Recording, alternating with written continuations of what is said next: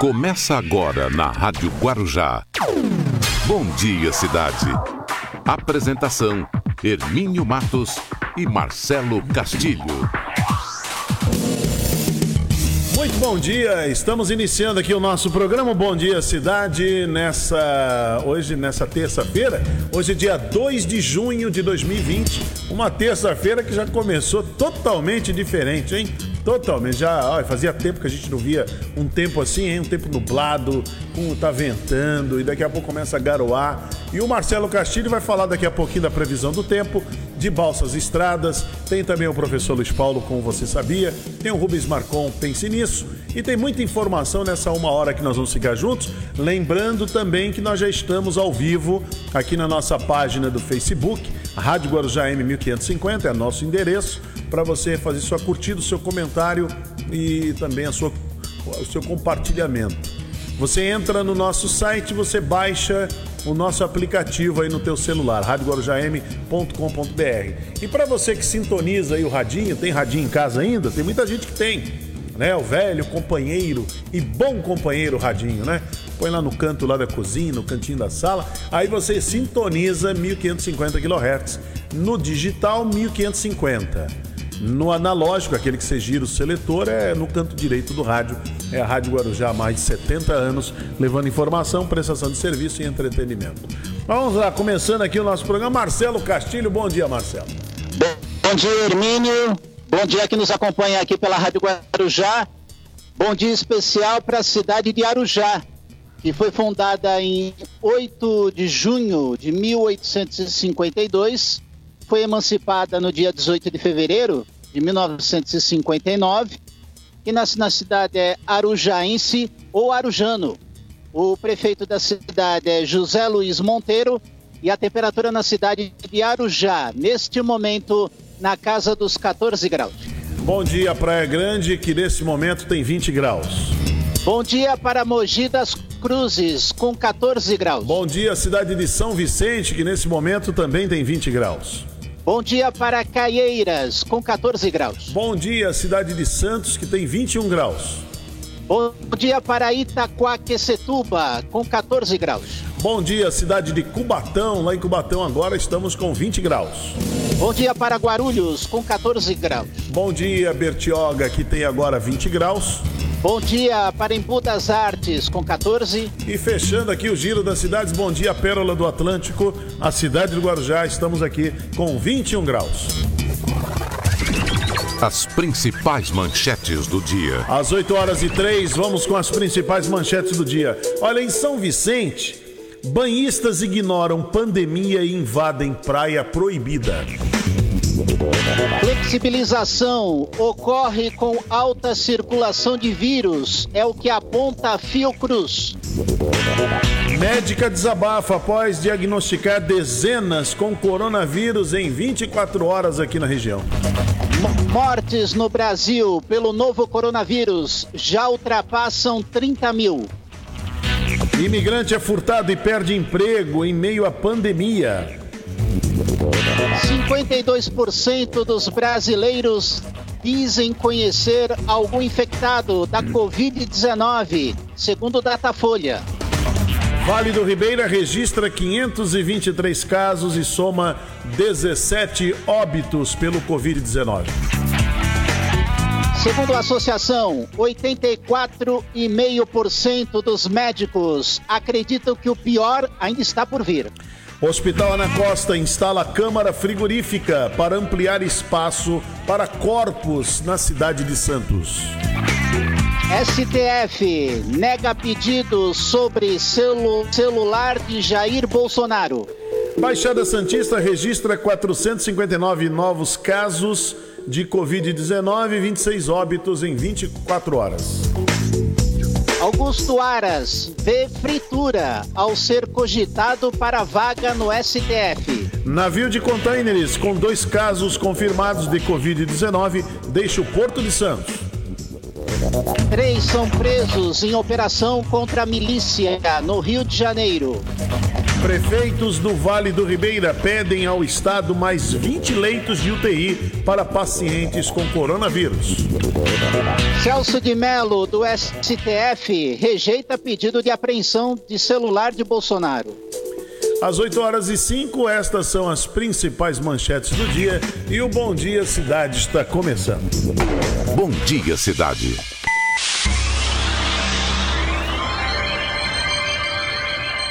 Oferecimento: City Transportes, Móveis e Colchões Fenícia, CRM Centro de Referência Médica de Guarujá.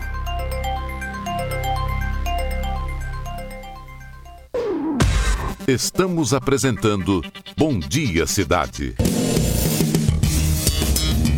Muito bem, vamos até as 9 da manhã aqui com Bom Dia Cidade. E você nos acompanhando em imagem, afinal de contas é o rádio que virou TV.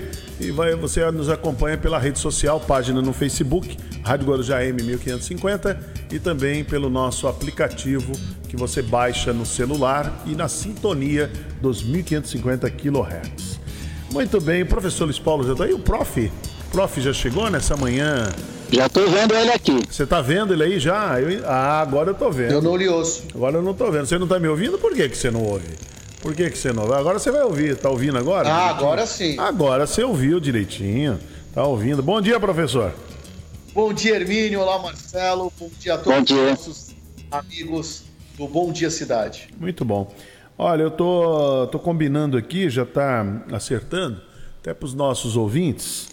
É, às 15 para as 9 hoje, 8h45, nós vamos entrevistar aqui no programa o prefeito Walter Suman. Ele vai conversar um pouco com a gente para falar aí da- da- dessas medidas, é, a flexibilização, reabertura.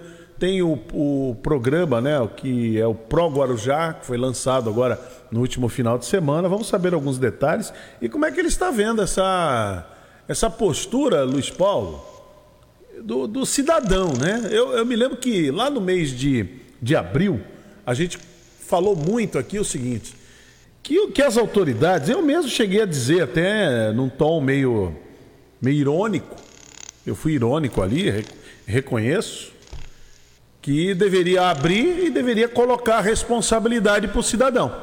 Tá certo? Ó, a, a, a, a conversa é essa aqui, ó. Vocês vão ter que ficar no, no distanciamento. Vai ter a marquinha lá no chão, lá uma faixa no chão do- dos estabelecimentos comerciais para ficar com dois metros de distância. Vocês, por favor, cheguem em casa bonitinhos, lavem as suas mãos e sem necessidade, sem necessidade, fiquem em casa. Só sai de casa por necessidade. Vai ao mercado, vai, vai à farmácia, tem que ir de repente comprar uma, um- alguma coisa, aí vocês saem. Vai trabalhar? Então, cuidado ao pegar o ônibus, tome muito cuidado, tome as medidas, usa máscara, né, de maneira adequada, não é isso? Porque essas máscaras aqui, tem uma, tem uma questão aí, né, Luiz Paulo? Tem que lavar essa máscara, viu? Sim, ela tem Usou. uma durabilidade. Tem que lavar. Você usou por duas ou três horas, tem que, no máximo, no máximo, estourando três horas para lavar. Então, eu naquela, lá no mês de abril, eu fui muito irônico a dizer, abriria, vida que segue, porque o presidente Bolsonaro também queria isso, só que o presidente nunca disse as medidas que deveriam ser tomadas. Ele só dizia o seguinte, deixa os idosos em casa e os jovens, os mais jovens vão trabalhar. Só que falta a lógica, a regrinha. O jovem vai, trabalha e traz o vírus para dentro de casa, não é isso? É. Você, tá- você pediu o que mesmo do Bolsonaro? Lógica? É, é, é o que eu Ah, trabalho. tá. é, veja bem, a minha vida é pautada pela lógica, é, graças a Deus, pelo bom senso, tá certo? Tem que ter bom senso e prudência. A minha vida sempre foi assim, ó. Você quer ver uma coisa, Luiz Paulo? Vou contar aqui rapidinho. Eu me lembro quando eu era adolescente, ali saindo dos meus 15 para 16 anos, eu tinha uma galerinha aqui, aqui no Santa Rosa, aqui onde eu morava, que a gente ia pro cinema. E os cinemas naquela época lotavam, era uma coisa assim meio cultural. De virar a esquina. Me lembro que ele na Zé Cabaleiro tinha aquele Cine Alhambra, o antigo Cine Alhambra, que era na. Onde era a Rádio Atlântica antigamente? Não, Rádio Clube. Rádio Clube, isso. Rádio Clube de Santos. Então, era lá o auditório da Rádio Clube, onde foi, né? Então, ali na, na Aham. Alhambra. Eu assisti uma cilada para Roger Rabbit lá. Olha aí, aí o pessoal virava, ia ver. O cagueta a sua idade, Luiz Paulo. É, ó, a gente ia assistir. Quer ver agora, Mar- Marcelo? Segura aí na, na cadeira, hein? Ia ver Inferno na Torre. Ó, Inferno na Torre. Ia ver Tubarão, né?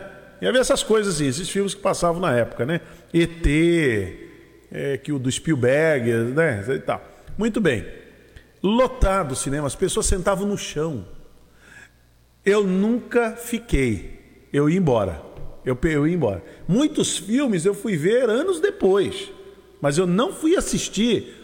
Eu me lembro que teve um que eu, que eu desisti. Eu fui assistir depois nos anos 80. Já em videocassete. Ah, videocassete. O Greasy. Sa- Sabe o Greasy no tempo da, das brilhan- da Brilhantina? Do John Travolta, Olivia Newton-John? Eu fui no cinema naquele... Era City Roxy. Não sei se existe ainda. Ainda Meu existe. amigo, aquilo você virava na costa, você ia de fila até a praia. Sem brincadeira, você ia até a praia ali, até a Praça da Independência, de, ia, ia, com, com fila. E aquilo era gostoso, aquilo, as pessoas curtiam aquilo. E entravam dentro do cinema, compravam o ingresso. Os primeiros sentavam naquela poltrona horrorosa, que era dura de madeira, e o restante sentava no corredor. E vinha o cara, aquele lanterninha, né? Não tinha lanterninha? Aí ele vinha e dizia Tinha. assim, ó, ó, todo mundo quietinho, hein? É- Era pra todo mundo ficar quietinho. Todo mundo quietinho aí, ó, sem avô, todo mundo quietinho. É, outra época, né, Hermínio? Porque se acontecesse qualquer sinistro, qualquer tumulto, muita Morria todo mundo. até. Morria todo Pois mundo. é. Então, eu sempre. Hoje isso não, é- isso não aconteceria mais hoje, É, né? eu sempre As tive. regras, as pessoas não se permitem mais isso. Né? É, o eu- próprio comerciante ele não permite mais isso.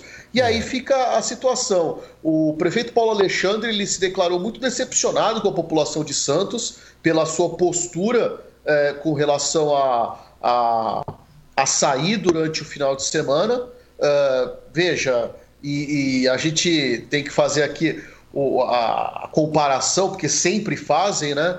Que, que o Santista seria muito mais educado, muito mais civilizado que o Guarujaense, né? Se o Santista teve essa postura, imagine então o que o Guarujaense não vai fazer quando houver essa suposta flexibilização ou essa abertura gradual, essa situação Só- de só um abertura minuto. Ô, parcial. Luiz Paulo, só, só para exemplificar, ontem em São Vicente começou as novas regras do comércio, a flexibilização. Quem esteve ontem no centro de São Vicente viu que o Vicentino não está nem aí para distanciamento social. Filas enormes, todo mundo aglomerado, quer dizer, a coisa vai ficar feia por ali. Então veja, as campanhas das autoridades, então, é, considerando essa, essa situação da população, desculpa se eu parecer grosseiro ou se eu for é, é, muito cruel, é assim: olha, se você não se comportar, dane-se, você vai morrer. Se você susto. vai ficar doente, não vai ter vaga para todo mundo. Eu lembro há alguns anos, tinha uma campanha de educação no trânsito eh, em Curitiba, que até hoje até seria politicamente incorreto, né? Que apareciam alguns animais. Então aparecia um carro, um desenho com um burro ao volante. E aí, se aparecesse alguém eh, assim, eh, fechou o cruzamento, pode gritar: é um burro, é um burro. Ou então a moça está parada em fila dupla, aí era uma perua que estava dirigindo o carro. Então, é uma perua, é uma perua. Isso era uma forma de do, do, do cidadão é, é, acusar o outro ou falar que o outro estava fazendo o mal feito. Agora, se a gente sabe que a população ela é deseducada, ela é inconsciente ou desconsciente, não sei como seria a palavra mais apropriada, ou não tem consciência, talvez, é, e ela vai fazer errado, a autoridade constituinte vai falar assim: olha, cara, é, é, aí é bem sartriano, é bom Jean- Jean-Paul Sartre entrar aqui na discussão. É, a vida é como se fosse um- uma corda. Você pode fazer um laço ou pode fazer uma forca. Você é livre para fazer as bobagens que quiser. É. É, o problema. O pro- não, não, vamos fazer assim, vamos discutir esse assunto no, no assunto do dia. Vai ser o tema Beleza. do assunto do dia, que é interessante. É, por quê? Por que esse, essa falta de cidadania, essa falta de enxergar o problema? O problema está ali na sua frente. Nós estamos dentro de um barco e o barco está navegando em águas muito, muito revoltas e cheia de, de, de, de, de recifes, de arrecifes e recifes. Tem diferença, né, Luiz Paulo? Arrecife tem, tem, tem. e recifes, né? O Recife seria a, aquela. Seria um obstáculo mesmo, né? É, isso? é pode ser, ele pode ser. O, o, a situação ele pode ser de origem é, rochosa, rochosa, ou pode ser de origem coralígea. Agora, o Arrecife. Então, é só uma, uma, uma forma diferente, diferente da, de, falar? Da, da, tá. de, de, se falar, de se colocar. Não tem uma, uma diferença objetiva de um Muito ser bem. feito de uma então, coisa ou outro ser feito de outra. Então, sendo bem simples, estamos num barco com uma tempestade muito grande e pela frente nós estamos vendo rochas. Estamos vendo rochas, é só isso que nós estamos vendo. Não é somente o mar revolto, estamos vendo rochas. Então, o, o barco vai bater. Então, a gente precisa tomar providência aqui dentro do barco para tentar desviar. E muitas vezes, para desviar da rocha, a gente precisa, o, o, o timoneiro e o capitão lá que estão tá cuidando do, do, da navegação, precisa reduzir a velocidade. Precisa é... reduzir, precisa diminuir a velocidade. Precisa mudar e, e não ir tão contra, não ficar lateralmente ao vento, senão vai adernar. Então, o, o barco Brasil está desse jeito. Nós estamos vendo um monte de rocha pela frente, que é o coronavírus. Então é um problema muito sério. E o brasileiro precisa parar com isso de achar que é, aquela conversinha do presidente lá de trás, que era uma gripezinha, que era um resfriadozinho, que era nada, tem que enfrentar como homem esse tipo de coisa. Não tem respirador para todo mundo, não tem UTI para todo mundo, não tem. Não tem. É complicado. Entendeu? Hermínio, vamos lá. Ele teve 57 milhões de votos, uma parte disso não é bolsonarista cego, mas a gente tem que lembrar do nível de ignorância e de estupidez que a gente tem no brasileiro médio. A gente tem que lembrar que tem uma parte considerável da população que está aplaudindo tudo que o Bolsonaro fala, está falando, ele está falando das maiores barbaridades, ele está certo, é isso aí mesmo. Então, assim, ele é só a caixa é, que reverbera, ele só é, é a caixa de ressonância do desejo, do, do, preconceito, do ódio de muita gente no nosso país. Agora, eu, eu, tenho ouvido muito, muitos dizer que tem que abrir, né? Olha, tem que abrir, você fica em casa. Olha, é assim, não é abrir. Precisa planejar. É, é, Para entrar nessa crise da pandemia, lamentavelmente o Brasil não se planejou. Entramos assim, igual um estouro da boiada. Todo mundo correu para dentro de casa. Lá no dia 21, no dia 18 de março, quando começou, a quarentena, quando ela começou, nós corremos para dentro de casa igual, igual, igual, igual um, aqueles bichos com medo, todo mundo assustado, foi para dentro, dentro da toca. Todo mundo dentro da toca. Todo mundo assustado. Por algumas semanas. Aí depois você começa a colocar. Sabe aquele. O, tem o texugo, tem, tem outros outros animaizinhos que vão colocando, os, os suricatos, né? Eles vão colocando uhum. a, cabecinha assim para fora. E vai lá, todo mundo vai vendo, vai vendo, vai vendo. Só que a, as águias estão lá em cima. Os, caça, os predadores naturais estão lá. Né? As, as corujas também. Está tudo de olho. E com um olhar muito, muito ali fixo neles. E eles estão ali. Então aí é quando eles dão aquele dão, dão uma relaxada, acha que a águia ela está escondida lá. É, só tá, ela só está de olho ali na toca deles. Aí eles saem, daqui a pouco alguém é uma presa fácil. O coronavírus está aí, ó, solto, sem regra, ele não tem acordo, não tem acordo com ele, não tem nada. Olha o tempo como é que está hoje aí, ó. Mudou o tempo, pois essa, é. essa chuva virou o tempo completamente. É tudo favorável, está tudo favorável para ele. Então não adianta ter comércio aberto sem ter um regramento e sem a população também ela ter a, a capacidade de discernir o, como como é, é, poder fazer uso do comércio.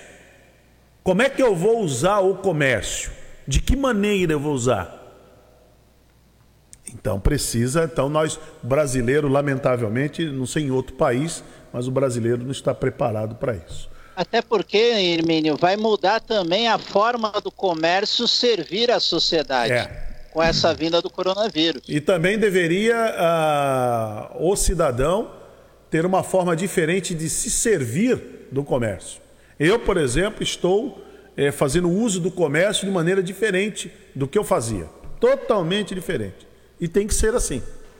E tem que ser assim. Ah, vai ter, vão ter perdas, vai ter perdas. Inclusive, até porque o governo federal não se organiza. Você pode ver, nós vamos tratar do assunto no, no esse é tema isso também. Tá pegando, Verme. No assunto do dia. As escolas particulares estão quebrando, estão tá, tá, tá, aí é, falindo as escolas particulares.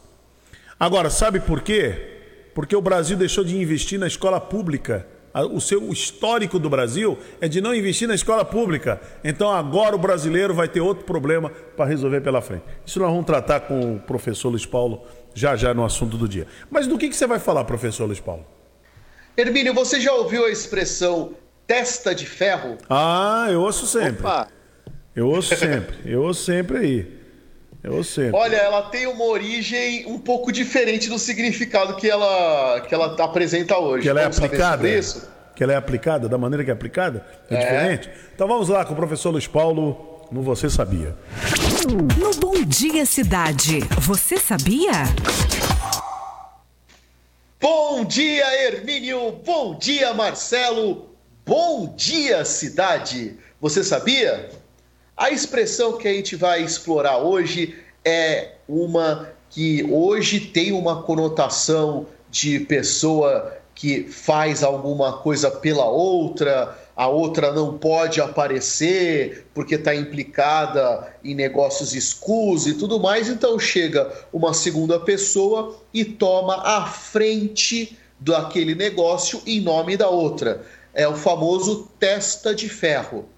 O testa de ferro é diferente do laranja, porque o testa de ferro sabe que ele está à frente do negócio. O laranja, depois a gente pode até explicar sobre isso, ele não sabe que ele está com o nome dele sendo utilizado para um negócio algumas vezes escuso. Pois bem, a origem é de um duque italiano, um duque de Savoia, o Emanuel Feliberto, lá do século XVI. O Emanuel Feliberto, ele era contraparente do rei, do imperador do Sacro Império Romano Germânico, o Carlos V. Então, embora ele tivesse o status, embora ele fosse, é, num determinado momento depois da morte do seu pai, o Duque de Savoia, ele não tinha muito poder, não, viu? Embora a origem do nome, do apelido Testa de Ferro, e vamos lembrar que em italiano testa é cabeça, né? O Testa de Ferro é porque ele foi um grande general, um grande comandante militar, conseguindo importantes vitórias para o Sacro Império Romano Germânico. Mas o fato é que ele nunca teve poder efetivamente. Embora ele, pelo parentesco, tivesse muito mais proximidade para assumir, por exemplo, o trono de Portugal, quando do, da finalização da dinastia Viz em 1580, ele foi preterido pelo seu primo, o Felipe II, que já era rei de Espanha.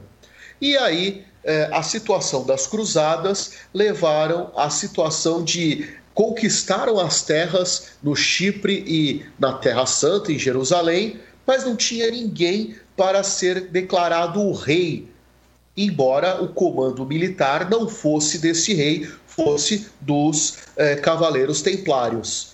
E aí se achou uma solução. Já que o Emanuel Feliberto tinha sido preterido ao trono de Portugal pelo seu primo, vamos dar então a ele a coroa dos reinos do Chipre e de Jerusalém. E então, embora ele fosse, depois de Duque, o rei do Chipre, o rei de Jerusalém, ele não mandava coisa nenhuma.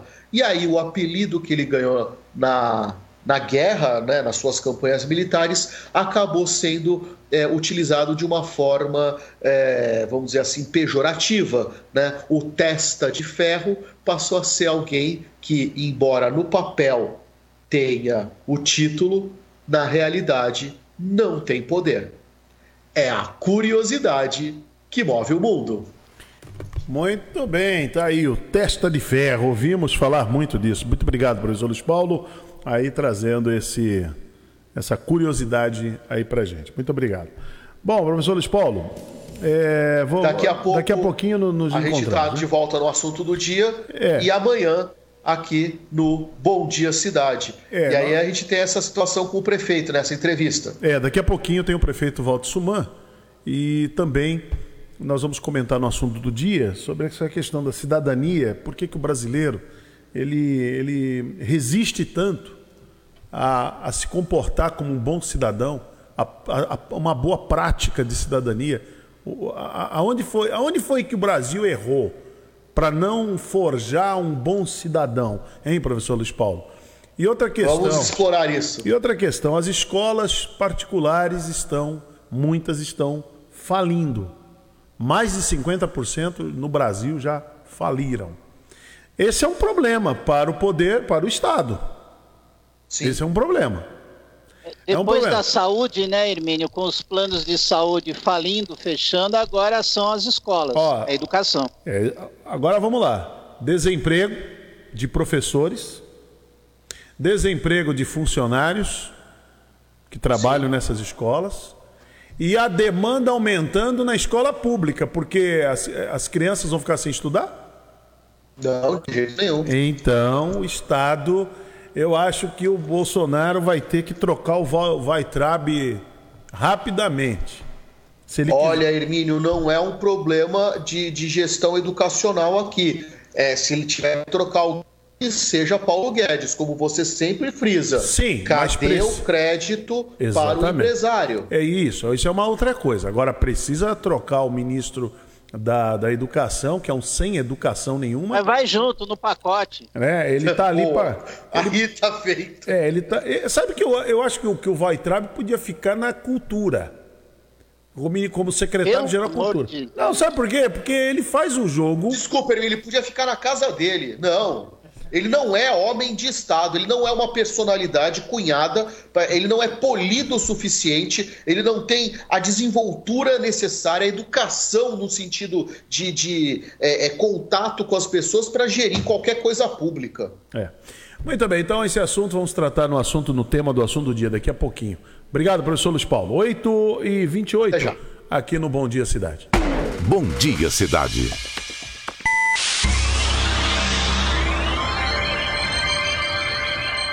Oferecimento: City Transportes, Móveis e Colchões Fenícia, CRM Centro de Referência Médica de Guarujá.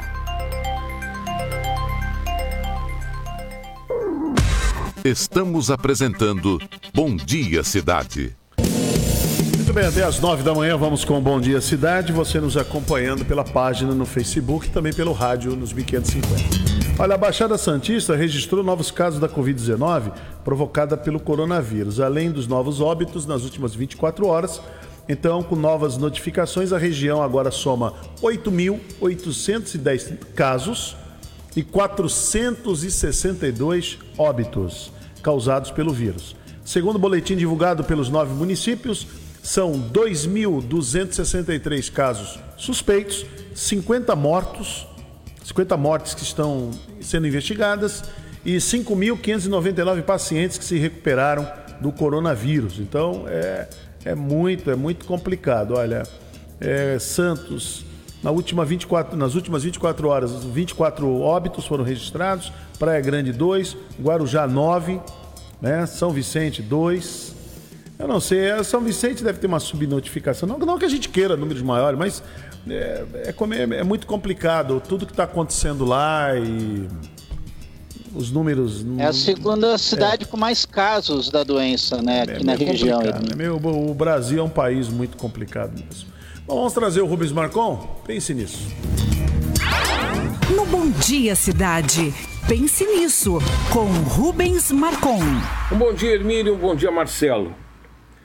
Tem muita gente que vive pelo dinheiro, né? O dinheiro é a coisa mais importante que tem na vida, mas não é bem assim. Existe um provérbio chinês que diz o seguinte: o dinheiro pode comprar um relógio, mas não o tempo.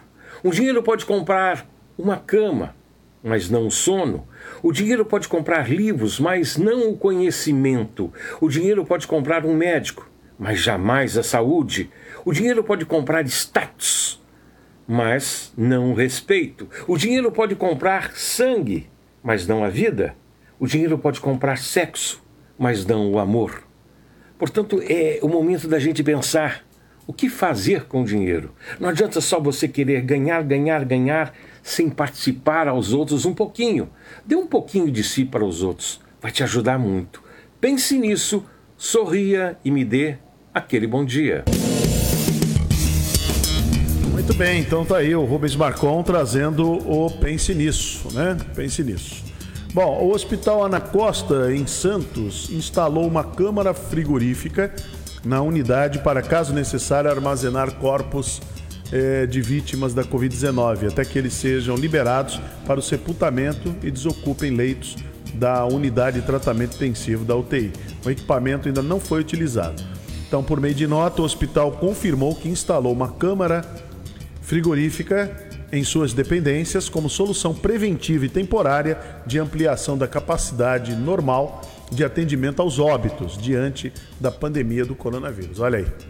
É, é meio, meio, macabro, né? O que nós estamos trazendo, mas é, é, lamentavelmente é isso aí mesmo, né? Tem jeito não.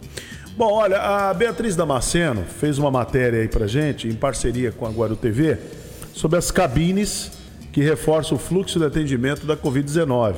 Então, para acelerar o fluxo do, do, atendimento, foram feitas essas cabines, né? A hora que o Emerson tiver pronto aí a matéria, então vamos soltar essa matéria é muito interessante, porque mostrando a maneira como o Guarujá está se preparando, tem se preparado desde o, desde o início com aquela tenda de descontaminação, também nas saídas dos principais fluxos de, de pessoas no pontão da barca, aqui na, na, no ferryboat. E lá no Panda Rodoviária tem, tem agora essas cabines, que é muito importante. Vamos ver a matéria da Beatriz Damasceno.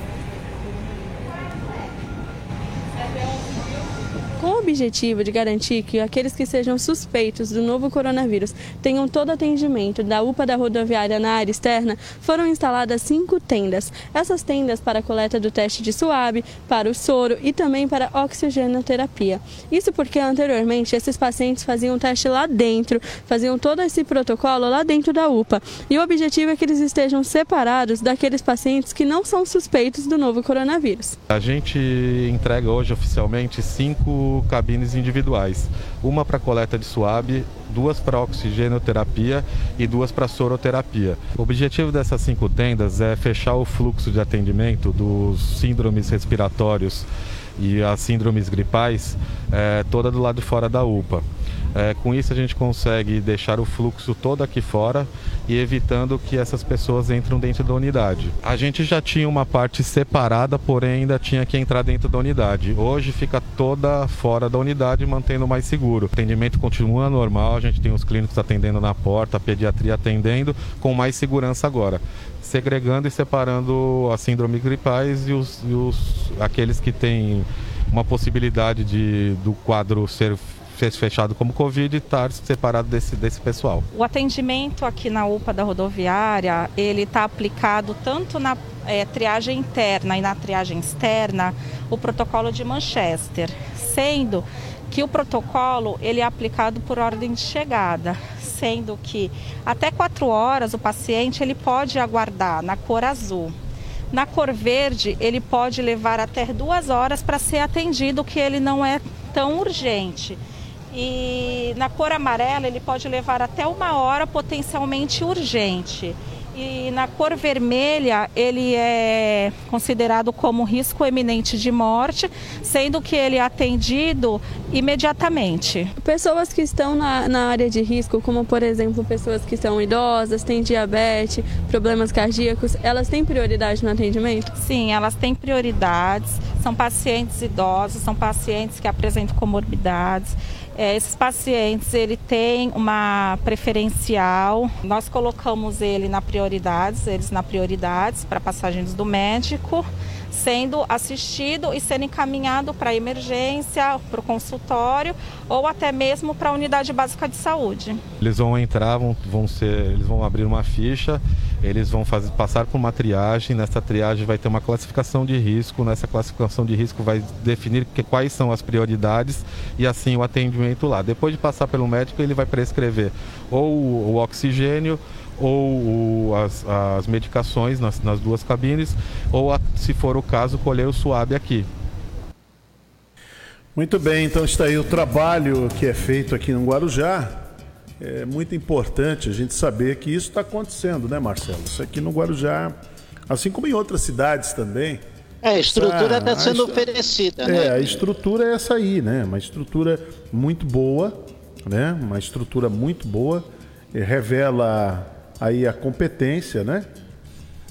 Revela a competência, é, é muito bom poder saber que o município. Eu, eu penso que matérias como essa, quando a gente apresenta aqui no programa, elas demonstram ao munícipe que ele, ele, pode, ele pode até ficar, não, não é tranquilo, mas ele pode se sentir um pouco, um pouco mais amparado, né? porque ninguém vai ficar tranquilo com um vírus como esse aí à solta. Mas pelo menos ele se sente amparado, porque ele sabe que vai chegar lá e ele vai ter essa estrutura. Ele vai ter essa estrutura de atendimento. Tem a tenda de descontaminação, tem agora essas unidades aí separadas. E se a pessoa já precisar ali, de repente está com falta de ar, você viu aí, já, já apresenta aí o. É, para a pessoa poder respirar. Isso é muito bom. Isso é, isso é, é muito bom. Então esse investimento que é feito aí pela prefeitura é excelente, muito bom mesmo. Muito bem, ah, sabe que a praia aqui de, da, da Enseada, na Enseada ela ganha novas escadas e rampas de acesso. A Beatriz Damasceno também esteve lá e, e viu, verificou de perto essa, mais uma obra aqui da Prefeitura de Guarujá. Vamos acompanhar não é só pensando no design aqui da Praia da Enseada, mas sim na acessibilidade. Afinal, a praia deve ser para todos.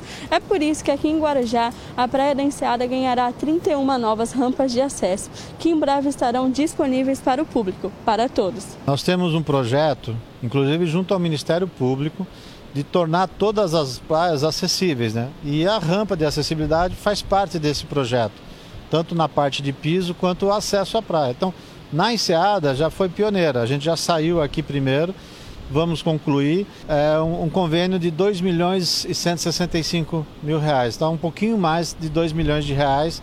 São 31 rampas que nós estamos fazendo, com 27 escadas, para justamente dar esse conforto para o nosso pessoal, para o turista, mas já temos projetos e inclusive processo de licitação em andamento para as outras praias justamente seguindo a, a legislação de acessibilidade e tornando uma mobilidade urbana mais acessível e melhor, né? Pelo fato da maré e da, do relevo aqui da Praia da Enseada, nós temos várias situações de altura. Então eu tenho rampa simples, que com uma única inclinação e o tamanho a gente conseguiu atingir essa diferença de nível. E tem rampas duplas, que a gente faz o caminhamento, porque eu também tenho que atender à inclinação máxima exigida pela lei da acessibilidade. Todas elas com corrimão, é um corrimão de ferro galvanizado, com pintura eletrostática, parafuso de inox, então assim, todos os cuidados para que a gente sabe a agressão que nós temos aqui da maresia, então a gente sofre com material por causa disso, mas a gente usou um material custo-benefício, né? A gente tem um valor do orçamento. O ideal seria um inox, mas a gente sabe que o inox é muito mais caro, também tem o vandalismo. Então, assim, é um material bom com esses devidos cuidados. É uma pintura especial justamente para ter uma durabilidade maior frente ao mar. Né? O cronograma que a gente está hoje trabalhando é para entregar até final de julho. Né? A gente tem alguma variação em termos de tempo, tudo. Tivemos várias paralisações nessa obra. Né? A, gente, a temporada a gente acabou parando justamente por causa do, do conflito entre o pessoal e a obra, para não ter risco, questões de segurança. Mas agora, até aproveitando o momento, né, que tem pouca gente na praia, pouca gente no calçadão, a gente deu um ritmo mais acelerado e acredito que até o final de julho a gente está com todas as 31 rampas prontas. Né? E agora existe também, paralelo à colocação, à construção dessas rampas de acesso e dessas escadas, a retirada dessas de madeira, é isso? Então, a gente, você vê, é uma extensão de quase 7 mil metros, né? Nós estamos, planilhamos em 31 espaços, 31 rampas, e tem o de costume, as antigas, que são essas rampas de madeira, que a própria população fez, os pessoal dos quiosques, os ambulantes. Então, nós vamos repaginar isso tudo. A ideia é que saia assim essas rampas, até porque tem várias que já estão com risco, né? Estão quebradas. Então, assim que a gente terminar, a gente vai vir limpando essas rampas também, essas antigas que estão de madeira no local. Muito bem. Tá aí, né? Ouvindo o secretário disso de Jesus, a, a, cidade continua e tem que ter essa sensibilidade, essa sensibilidade aí, as, as praias sendo acessíveis. Então é muito importante mesmo nesse momento para os munícipes. Muito bem, 8h43, vamos à previsão do tempo? Previsão do tempo. Vamos lá, Hermínio. Tempo chuvoso hoje durante o dia e a noite. Chances de chuva de 90%, segundo o Instituto Clima Tempo. Ventos atingindo 13 km por hora. A umidade mínima de 60%, máxima de 90% de umidade. E a temperatura na Baixada Santista, mínima de 16 e máxima de 21 graus. Motorista que está utilizando o sistema de travessia de balsas, a Dersa informa. Santo Guarujá, operando com seis embarcações, com tempo estimado de 10 minutos. Guarujá, Bertioga, operando com uma embarcação, com tempo estimado de 30 minutos. No litoral norte, entre São Sebastião e Ilhabela, duas embarcações, com tempo estimado de 30 minutos terminal de passageiros entre Vicente de Carvalho a Santos, operando com três lanchas com tempo estimado de 12 minutos. A informação é da Dersa. E motorista que trafega pelas estradas na região, o tráfego segue normal em todas as rodovias do sistema Anchieta Imigrantes. Tempo e visibilidade para o motorista no momento é bom. O sistema ele opera no esquema 5x5, a descida ao litoral pelas pistas sul e a subida capital sendo realizada pelas pistas norte, tanto pela Anchieta quanto pela Imigrantes. A informação é da concessionária Ecovias. Lembrando, motorista que precisa seguir para a capital, a Prefeitura de São Paulo informa que o rodízio de veículos está implantado. Quem for para o centro expandido de São Paulo não podem circular os veículos com placas finais 3 e 4 até as 10 da manhã. Muito bem, 8h46 aqui no Bom Dia Cidade. Bom Dia Cidade.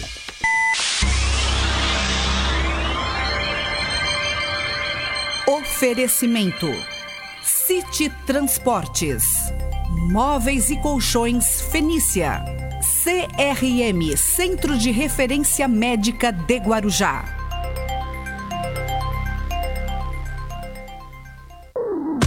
Estamos apresentando Bom Dia Cidade. Muito bem, vamos até às 9 horas da manhã aqui com Bom Dia Cidade. Lembrando que além do rádio 1550 kHz, que esse é o prefixo de maior tradição aqui na Baixada, você nos acompanha, nos dá grande audiência toda a região. Em Vicente Carvalho, Guarujá e toda a região litoral norte, litoral sul, você nos acompanhando pelo rádio. Também, para aqueles que preferem a rede social, estamos na página do Facebook, Rádio Guarujá M 1550, estamos ao vivo. Você pode fazer aí, estamos em imagem, né? Estamos em imagem, é o rádio que virou TV. Muito bem, estou na. Vamos conversar um pouquinho agora. Já estamos em contato com o prefeito de Guarujá, o Walter Suman. Prefeito, muito bom dia, seja bem-vindo mais uma vez aqui na Rádio Guarujá, prefeito. Bom dia, sempre um enorme prazer falar com vocês, Hermínio, bom dia, Guarujá, Vicente Carvalho, bom dia a todos do estúdio. Vamos lá, Hermínio, o tempo virando, né, Hermínio? É, uma eu, virada eu, feia aqui. É, eu comentei agora há pouco, prefeito, que esse é o, esse é, na minha, na, essa é a minha, essa é a minha visão, não, não sou especialista nisso, mas pelo que eu já conversei com alguns especialistas, esse é o tempo favorável aí para algumas coisas ruins, inclusive para o coronavírus, não? É, tem trabalhos mostrando que temperaturas desse tipo realmente facilitam mais é, a infecção viral, né? Na realidade Sim. como um todo, a gente sabe que historicamente o inverno, é, os prontos-socorros já normalmente, naturalmente, saturam de pacientes com quadros gripais, resfriados, pneumonias e ainda tem pela proa ainda o coronavírus que é o grande fantasma aí que o mundo todo está tá lutando contra, né? Ah, nós Agora, temos por que continuar falar... alerta, só uhum. isso, nós temos que continuar atentos, é, sem baixar a guarda, sem relaxar. Eu passei agora há pouquinho uma matéria aqui no, no programa e sobre ali o PAN da rodoviária, né? A UPA ali da rodoviária, aonde agora tem ali algumas algumas cabines que é, é, um, é um programa de soroterapia, isso é, prefeito? É, isso, isso é muito é. positivo, hein? A gente tem procurado utilizar, Mino, tudo que possa identificar os pacientes, identificar, tra encaminhar, tratar, coleta de exames, pacientes com sintomatologia respiratória. A gente não pode esquecer que as outras doenças continuam né, é, de uma maneira, vamos dizer, é, natural. Né? Ninguém deixou de ser hipertenso, diabéticos, AVCs, cólica renal, cólica biliar, infecções urinárias, é, e tantos outros problemas circulatórios, cardiológicos, é, estão constantemente aí lotando os pontos-socorros, UPAs, e tem os pacientes com sintomatologia respiratória. O que nós estamos fazendo é evitar, e desde o início, quando nós implantamos as carretas, as tendas de triagem, é, foi identificar aqueles pacientes com sintomas respiratórios, tosse, coriza, febre, dor de garganta, dor no peito, sintomas que possam trazer é, infecções virais ou bacterianas, especialmente também o coronavírus. Isso, com certeza, evitou uma disseminação maior do vírus entre pacientes, por exemplo, que procuram pronto-socorro com diabetes compensada, com uma crise hipertensiva, ou procuram pronto-socorro com uma infecção urinária, sai lá infectado pelo coronavírus. Então, uhum. mesmo com todos esses cuidados que está tendo no plano rodoviária, no PS de Carvalho, nas UPAs, né, a gente está adotando mais essa estratégia aí que é, minimiza bastante é, os riscos, que é o que a gente tem que fazer o tempo todo, porque o custo é, é muito alto, né? No, no, no custo humano, custo é, diagnóstico, custo terapêutico e o custo econômico né, de uma vida infectada é muito alto. É muito alto. E por falar em ser alto, o que precisa para quem está com problema são, é, precisa do leito, né? Quem está é, contaminado, é infectado com coronavírus, precisa do leito. E parece que você está ampliando ali, prefeito. A tua administração está ampliando leitos ali no, no, na UPA da rodoviária, é isso? É, no, no, existe uma grande preocupação. Nós estamos aí nessa primeira semana de junho, que é a característica, que é reconhecidamente identificada pelo, é, por um trabalho que está sendo executado na Baixada Santista via Condésio, capitaneada pelo Dr. Marcos Caseiro, os primeiros 15 dias de junho agora é um pico importante. É importante salientar aqui, Hermínio, ontem houve um, um número é, maior de pacientes de, é, de óbito. São informações que chegam ao nossa, ao nossa central né, que, de vigilância é, epidemiológica da Secretaria de Saúde, e que são pessoas ou pacientes geralmente é, que dispõem de é, convênios médicos e, e procuraram atendimento ou foram transferidos para hospitais de outras cidades e lá, lamentavelmente, foram a óbito. E essas informações chegaram tudo num dia só, o que caracterizou aí um aumento, creio eu, de 10 óbitos no dia de ontem. Mas é importante dizer que nós temos a rédea, graças a Deus, até o momento da, da pandemia. É, eu quero deixar claro, Hermínio, que na, a, o controle preconizado pelo Estado, né, aquela critérios de cálculo por zonas, nas semanas do dia 17 até o dia 30 de maio, os cálculos que nós fizemos, analisamos, foram revistos e revisados. Né? Nós estamos em três itens dos, do, do, do, daqueles cálculos que envolvem a capacidade do sistema de saúde, ou seja, taxa de ocupação de leitos UTI, o número de UTI por 100 mil habitantes. No, no item número 1, a taxa de ocupação de UTI, nós estamos com 62%. Graças a Deus. Mas nós não podemos baixar a guarda ou negligenciar, menino né, em sendo médico, a gente trabalha com a prevenção e a gente tem que estar. Tá... A pior coisa para um gestor é você ter que colocar o paciente num leito de enfermaria de UTI e não ter disponível. Aí começa a falar em colapsamento do sistema de saúde.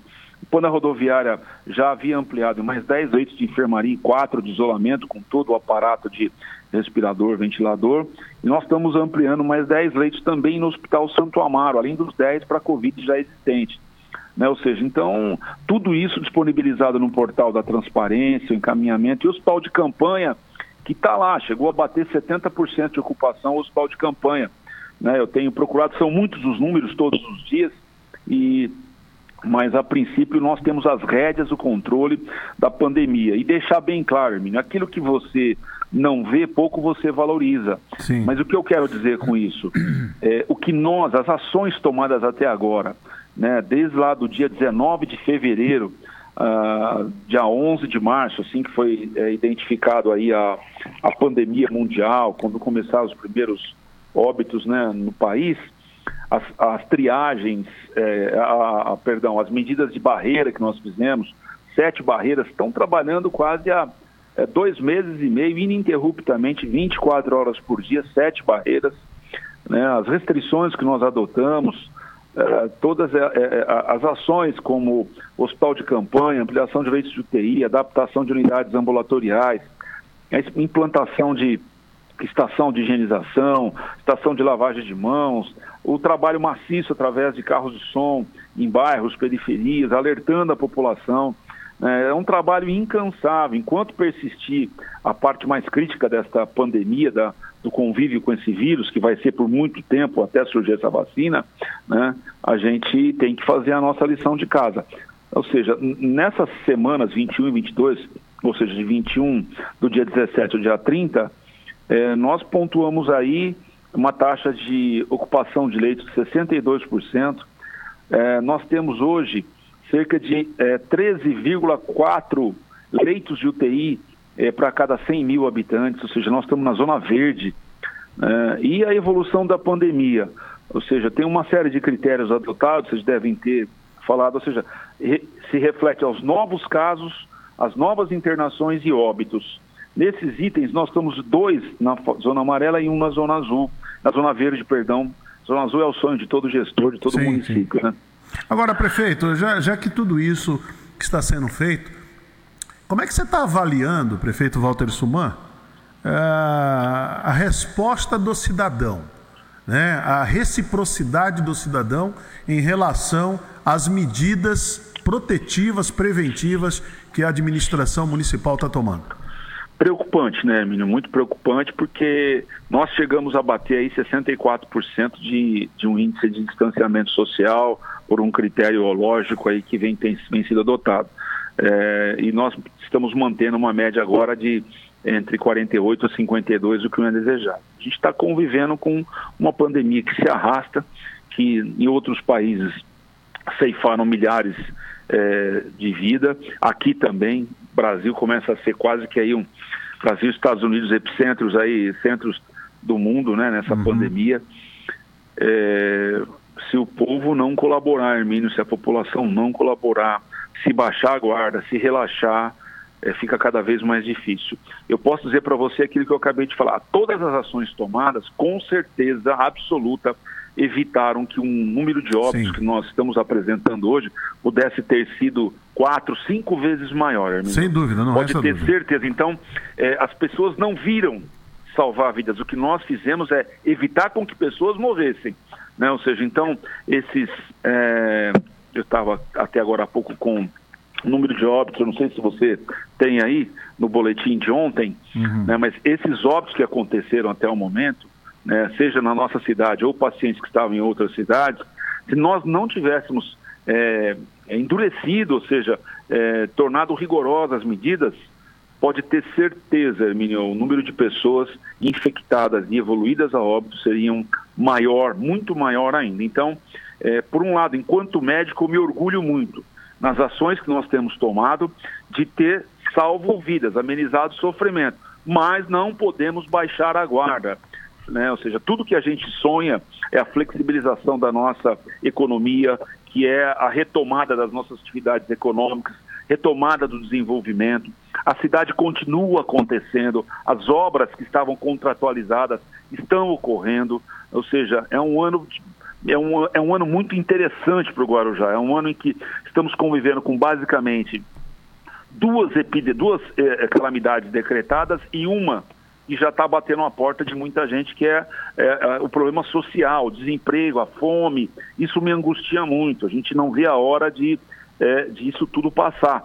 Mas não podemos baixar a guarda. Isso é, é uniforme, isso é, é, é um consenso mundial. Distanciamento. A gente sabe que a, a população não aguenta mais, está saturado, ficar em casa, dependendo da casa, é difícil o convívio.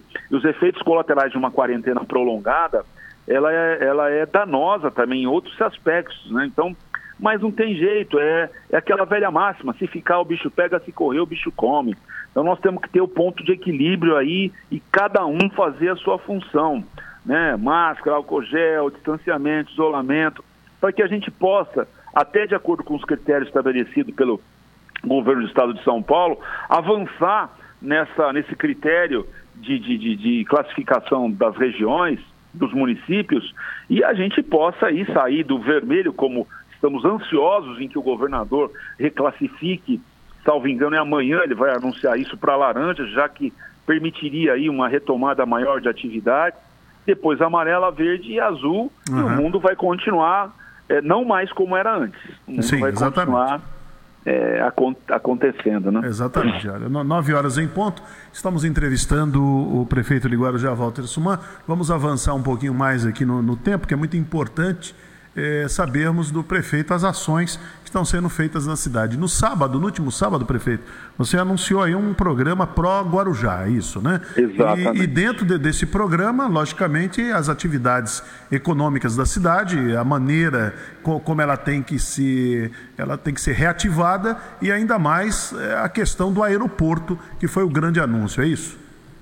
Exatamente, né? Então a agenda Pro Guarujá faz parte de um trabalho que já vem sendo preparado na realidade, desde o início da pandemia, a gente já imaginava que o, o, impacto na economia local, imagina você numa cidade acolhedora como Guarujá, fechar hotéis, pousadas, bares, restaurantes, área de serviço, a praia, o acesso à faixa de areia, calçadão, isso é muito traumático uma cidade como a nossa ou qualquer cidade, as medidas restritivas sempre são muito traumáticas. E, desde o início, a Secretaria de Desenvolvimento Econômico, a Secretaria de Relações Sociais, o governo é, tem dialogado constantemente com os segmentos. Associação Comercial, CDL, é, várias classes de, de profissionais, vários segmentos nós temos dialogado.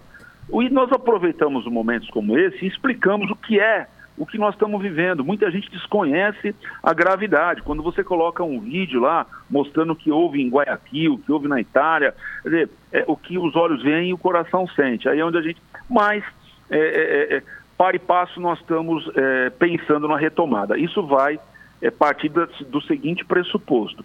Nós, o município, qualquer município, ele não pode ser mais permissivo que o Estado. Ele pode ser mais restritivo. Por quê? a gente acaba sofrendo ações aí de inconstitucionalidade, como ocorreu agora no dia de ontem, me parece o a Tribunal de Justiça é, é, publicou publicou uma liminar é, é, para que a gente obedeça e torne sem efeito um decreto que permitia, por exemplo, uma série de atividades, né, como salões de beleza, é, é, é salões de beleza, talvez clínicas, academias. academias. A academia já está já tá composto. Já está composto. É são né? muitas atividades aqui uhum. É, e nós, nós temos serralheria, marcenaria, marina, salão de beleza, barbearia, escritórios de contabilidade, advocacia, administradora, clínicas médicas. Nós fizemos essa, essa flexibilização em quase 30 atividades, porque a angústia era muito. Né? Ou seja, com todos os critérios sanitários, para que essas pessoas tivessem corresponsabilidade. Corresponsabilidade. Prefeitura, prefeito, secretário, sozinho não faz absolutamente nada isoladamente, precisa da colaboração. E a cereja do bolo da retomada da Agenda Pro Guarujá é a, a, a, a contratualização com a Infraero. E deixar claro aqui a todos os segmentos da atividade comercial, é, de área de serviços, todos. A, a, a, nossa comissão da Agenda Pro Guarujá, da retomada econômica, é, vai manter um diálogo constante a partir já é, de amanhã, assim que nós formos reclassificados na faixa, faixa laranja. Caso é, tenhamos uma decepção que não passa na cabeça de nenhum prefeito não colocar a Baixada Santista na faixa laranja, nós teremos que tomar ações judiciais, porque nós temos números é, que mostram que nós merecemos estar na laranja. Uhum. Guarujá, é, é, em alguns itens, está na amarela aqui. Né? Ou seja, nós não, nenhuma. É, se você analisar os itens, os itens dos últimos 15 dias, de 17 a 30, nós não estamos nem na laranja, nós estamos na zona 3 de flexibilização que permitiria uma ação maior. O Ministério Público local está entendendo assim. e nós estamos municiando o MP local. Em nenhum momento nós sofremos nenhuma representação do Ministério Público local para que retrocedêssemos.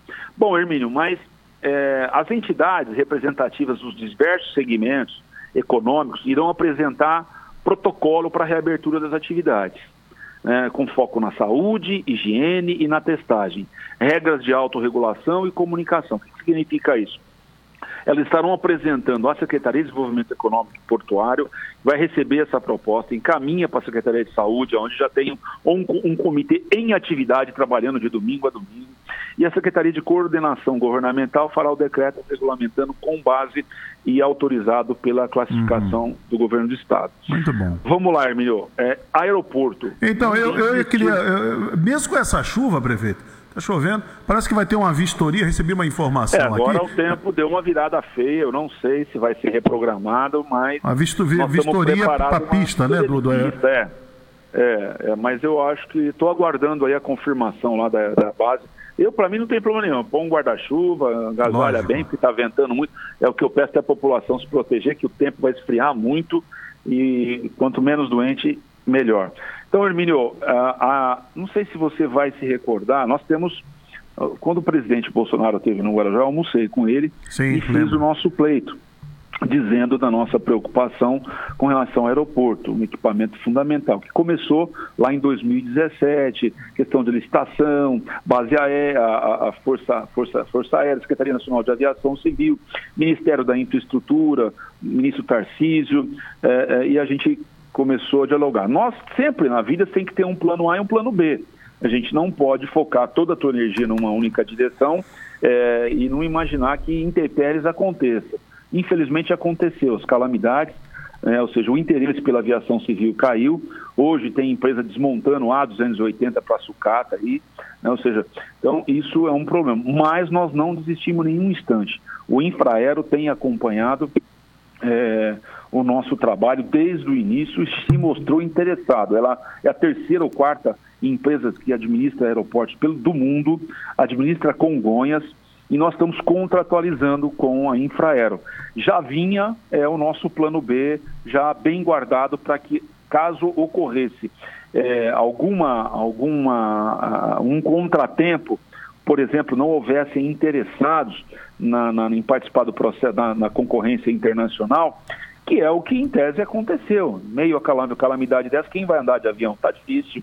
Né? Ou seja, então, e, e, a aviação civil caiu muito, né? E, mas nós temos um potencial para voos aeronaves pequenas, de pequeno porte, médio porte, é, em breve. A Infraero tem uma expertise incrível. E qual é a importância da Infraero? Ela vai fazer a homologação da pista com muito mais facilidade do que um consórcio poderia fazer, a gestão disso, a implantação do aeródromo, a operacionalização e o mais importante, buscar recursos para que é, aquela, aquela área de 55 mil metros quadrados seja definitivamente é, implantada.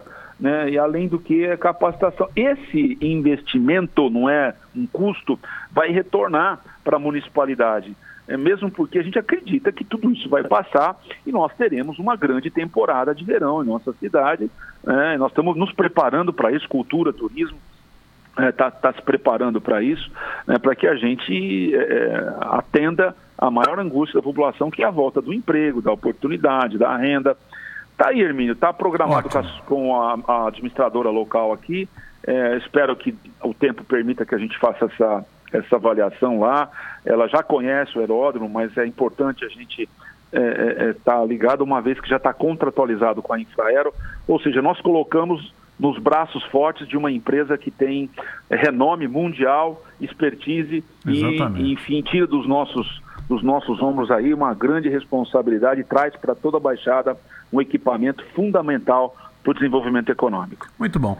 Prefeito, muito obrigado mais uma vez por ter atendido a nossa, nossa equipe aqui da rádio de jornalismo, trazendo essas informações e as orientações aí aos ouvintes aqui do Guarujá e de Vicente Carvalho, principalmente é, essa, essa orientação e esses esclarecimentos e também prestando contas ao munícipe do que a administração do prefeito Walter Suman está fazendo aqui na cidade do Guarujá. Muito obrigado, prefeito. Eu que agradeço, um grande dia a todos. Fiquem com Deus. Muito bem, está aí o prefeito de Guarujá, Walter Suman, participando aqui do Bom Dia Cidade. E assim, Marcelo, encerramos aqui a nossa edição. Avançamos um pouco mais no tempo, uns 10 minutos a mais aí, mas eu acredito que o próximo apresentador ele não vai ficar chateado porque nós avançamos no tempo. Você acha que ele vai ficar? E nem os convidados, né, Hermínio? Nem os convidados também, aí? Você acha que ele vai. tá bom, então. Marcelo, você volta meio-dia, né? Eu volto meio-dia no Rotativa no ar e às 15 horas tem a transmissão da 13ª sessão ordinária da Câmara Municipal de Guarujá. Muito bom. Então tá aí, muito obrigado pela audiência, pelo carinho, respeito que vocês têm pelo nosso trabalho e até amanhã com mais uma edição do Bom Dia Cidade. Jornalismo responsável com credibilidade, levando até você a informação.